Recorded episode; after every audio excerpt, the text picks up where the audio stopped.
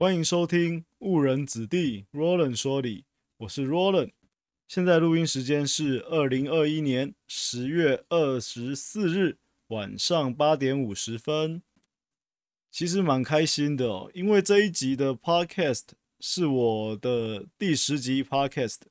终于来到双位数的集数了。本来一开始很佛系的在经营啊，所以还不知道什么时候会到双位数的集数这样子。就在最近一个月，要求自己每周都要有产出之后，诶，很快就来到双位数了，所以其实算是一个小小的里程碑，然后也蛮开心的。那今天也发生了一件，主要是中台湾跟北台湾的朋友印象蛮深刻的事哦，也就是今天中午的时候啊，出现了地震，大概在一点出头的时候，一点十一分，那就发生了规模六点五的强震，那接着十二分的时候又发生了。五点四的余震，那当下呢？其实我一开始是先感受到上下的震动，那上下的震动之后，才开始左右的震动，然后慢慢的就有一些堆积比较高的东西就开始摇晃，然后开始松脱，开始掉落。所以第一时间呢，我就在维护我房间的这些物品，希望他们不要太轻易的全部通通掉下来，不然我待会很麻烦。可是随着一直摇的时间越来越久，我其实也开始恐慌了。我好像不应该在那边维护这些物品，我应该是想办法让自己的存活的几率可以提高才对。应该是去把外面的门打开啊，诸如此类的哦。所以呢，呃，下次有地震的时候，我应该改变一下这些顺序哦。毕竟命还是比较重要的。那其实这个地震呢，也让人回想到很久很久以前的九二一地震哦。其实那一天我印象很深刻哦。九二一虽然是在半夜，不过那一天我刚好比较晚睡，那我刚好是躺在床上要睡的时候，然后九二一才开始摇哦。那一开始在摇，我还不以为意哦。那越摇越大的时候，我才觉得不太对劲，就赶快起来，然后去大喊家人是不是要做一些准备啊，或者是要逃跑之类的动作。然后我记得那时候摇晃的程度之大，是我要抱着我家的那个墙壁类似柱子的东西，才有办法好好的站稳哦。然后那时候我也呃，那个时候我是住在四楼，现在是住九楼了。那个时候四楼就感觉到那么震撼的，比今天在九楼的还要震撼哦。所以那个九二一这地震真的是蛮大的。那这就让我联想到啊，大自然的力量是多么的可怕哦。所以我们要去敬畏这个大自然嘛，没有错，很正常。那同理呢，也可以联想到金融市场，类比到金融市场去。我们在进金融市场的时候，也要对金融市场抱有敬畏的心。因为我们不管做了多好的规划、多完善的分析、多么完美的策略，anyway 随你便，反正总之你就觉得你做了万分充足的准备之后，你还是要留一些自己呃可以逃跑的后路哦。因为市场最后会怎么表现出来，你并不知道。特别是操作衍生性金融商品的朋友，例如说期货啊或选择权，那当你的风险，当你的部位越大。就代表你铺入了越大的风险在市场里面，所以你更要留一手来防范，说万一出现不如你预期的行情时，你该怎么反应？那这是我一直觉得在做金融交易很重要的一件事情哦。那特别是交易衍生性金融商品，像交易期货，基本上因为是保证金交易嘛，我是都不太建议大家有多少钱就可以就压到满，压到。呃，完整保对应保证金的部位这样子，这样其实是超级危险的一件事哦。那所以啊，从这个地震就衍生到我们要敬畏市场哦。那希望大家在操作的时候都可以顺顺利利的。那偶尔小赔没关系，但是就是不要一次受了重伤，这样就比较难爬起来。刚刚提到了保证金交易，如果你不知道什么是保证金交易的话，我在这边就简单的介绍一下，解说一下。保证金交易就是让你的资金可以发挥杠杆的作用。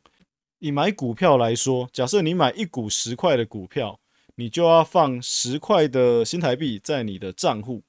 那如果有杠杆的话，那例如说我买一股十块的股票，如果我只要放五块的话，这样就代表我有了两倍的杠杆，因为十元的股票我只要花五块钱就可以去买进持有了。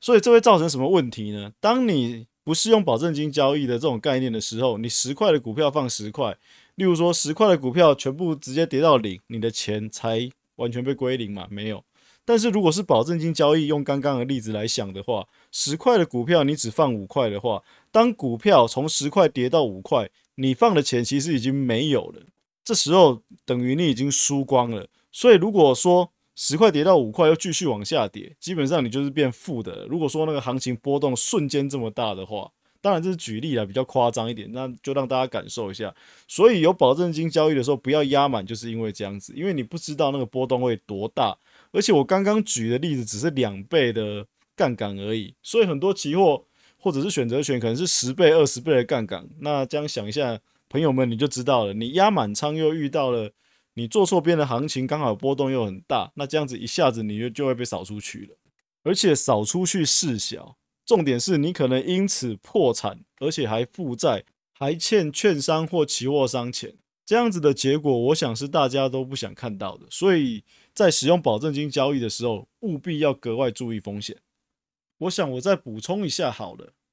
现在再举一个杠杆更大的例子来给大家感受一下。如果现在做一个单位十块的股票，只要放一块钱的话。这就代表现在的杠杆是十倍。好，那我们如果真的只放一块钱去买一单位的十块的股票，那会怎么样呢？当十块的股票下跌十个 percent，也就是从十块跌到九块的时候，那如果你的账户又这么刚好的就只放一块钱去做这样子的一个单位，那基本上这就是一个压满仓的概念，有多少钱就做多少单位的概念。所以当十块跌到九块，你只放一块的话，你的一块就没了。而且一般来说，期货商或券商都会有一个断头的机制，也就是当你的保证金低于一个幅度的时候，基本上期货商就会帮你砍仓了。那一般来说是二十五个 percent 嘛。那所以也就是说，你跌掉零点七五块的时候，你就要准备被断头了。这样应该就可以感受到，当你做衍生性金融商品的时候。你把你的资金压满，也就是完整的使用这个杠杆的情况下，在波动瞬间很大的时候，你可能你的部位就一下就会被清出去了。那如果以刚刚的例子来说，十块的股票，然后可以有十倍的杠杆，但是我不要把它压满，我还是用五块钱去做一个单位，也就是十块的股票，它规定我只要放一块就好，但是我还是放到了五块，基本上我就等同于自己把杠杆降了下来。那就把它变成了两倍嘛，本来是十倍，我就把它变成了两倍，那也不会像刚刚一样回档个十趴，那这样子我就会被清掉，不会，因为我有五块在里面，所以回档个十趴，基本上就少掉一块嘛，那我还有四块，所以我就还可以再缓冲一下下，大概就是这个概念。所以呢，不鼓励大家在做衍生性金融商品时压满仓，就是在这里哦，因为你有时候你可能是对的，但是一个短期的。错误的反方向，你可能因为这样子就会被扫出去，甚至造成 over loss，这就是比较不好的。那以上就给大家参考一下。接着呢，就来跟大家聊一下跟通膨有关系的议题。那因为最近的这个话题啊，也是蛮火热的。那前几天呢，我有在我的粉丝页上面贴了一则新闻哦，基本上是在十月二十一号的时候贴的。那那篇新闻是在说。中经院市井，通膨明显有感。为什么中经院会突然市井呢？那主要是这样子哦，因为他们在评估说，今年的气候有可能又会是走一个反圣婴的气候，跟去年的冬天一样哦。那在反圣婴的情况下，天气会比较寒冷，那就会造成一些农产商品的价格暴涨哦。那在这样子的暴涨的情况之下，就有可能反映到物价上面。那现在通膨就已经很紧张了，原油的价格也一直在往上走。那如果这些食物的部分的报价继续往上的话，他们担心呢，在这样子的状况会更加剧这个通膨的恶化。在这边呢，我就简单的举一下去年一些农产品期货的行情给大家有点感觉好了。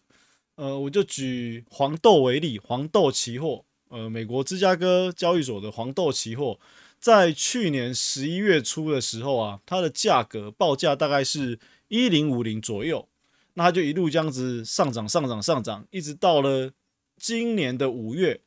然后来到了价格的最高点，那最高的位置大概是一千六百七十几，所以呢，从去年的十一月一直涨到今年的五月，从一千出头涨到一千六百多。那基本上就是涨了六十几个 percent，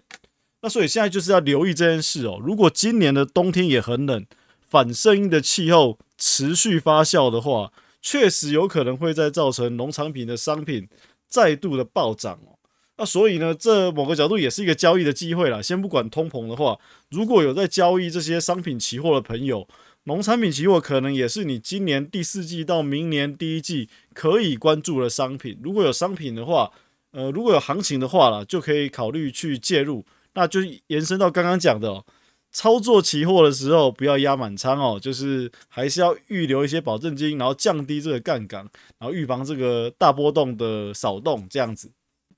那如果对天气变化、对天气观测有兴趣的朋友，基本上就跟大家分享一点，我也不是很懂的天气常识啦。不过去年的冷跟这个现象是有关系的，也就是北极气旋的强度的问题哦。简单的讲哦，你就这样想象，你站在北极的中心，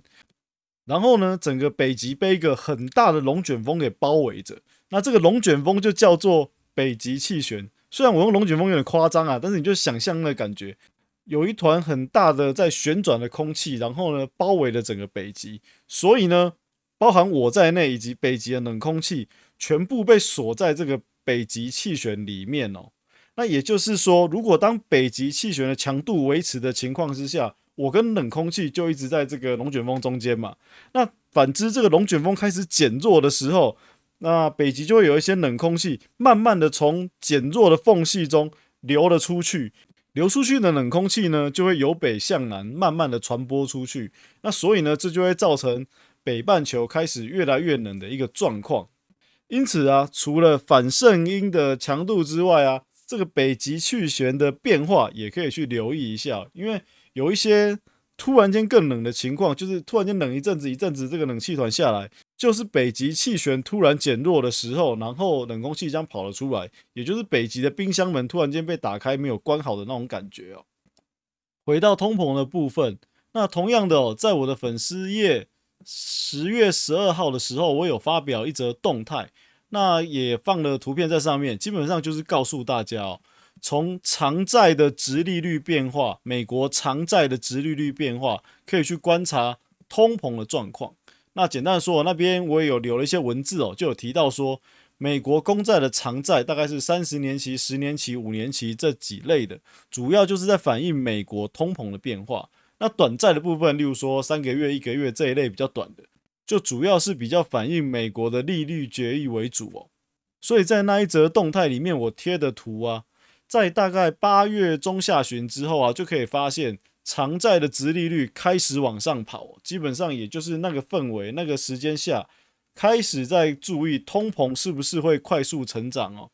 因此，长债的值利率就直接反映给你看哦，市场就是在关注通膨这个焦点。所以之后通膨是否会再继续跑上去，大家就可以借由美国公债长债的这个角度，长债值利率的部分。来看看它是不是有继续走高的现象。如果美国的长债殖利率继续走高，那就代表大家对通膨的预期可能是来的比想象中的强这样子哦。最后来分享一个医学技术突破的消息哦。呃，在美国啊，美国纽约大学他们有一个团队呢，成功的把经过基因改造过的猪的肾脏，然后移植到一名已经脑死的患者体内。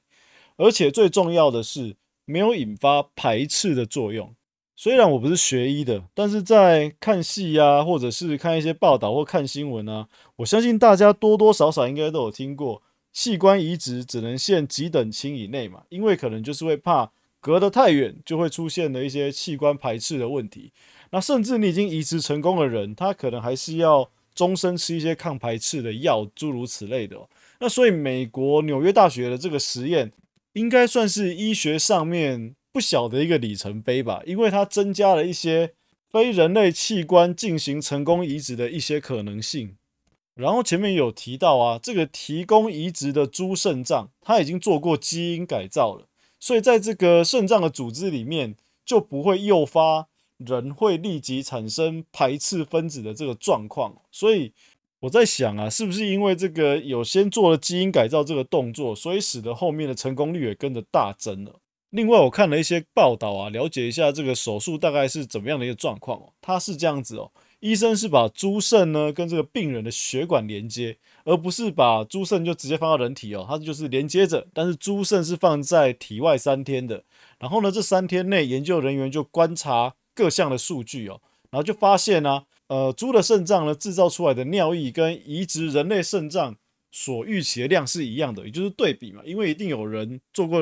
人类的肾脏移植过，然后一定会有留一些数据，所以就做一些比较。总之，在他们三天的观察之下，他们发现呢，这一颗移植的猪肾的功能，经过测试之后啊，一切看起来都还是在正常的范围。而且基因改造果然是必须进行的动作，因为我最后看到了说，他们如果将没有经过基因改造的猪肾移植到非人类的灵长类动物的时候，早期就会出现很强烈的排斥作用。所以这一次没有明显的排斥作用出现。应该就是基因改造的功能哦。总之，希望这个技术啊，在未来可以取得更重大的进展，这样子未来在器官移植上面可以有着更多的选择，然后可以让我们的患者更快的康复哦，然后过着快乐的人生这样子哦。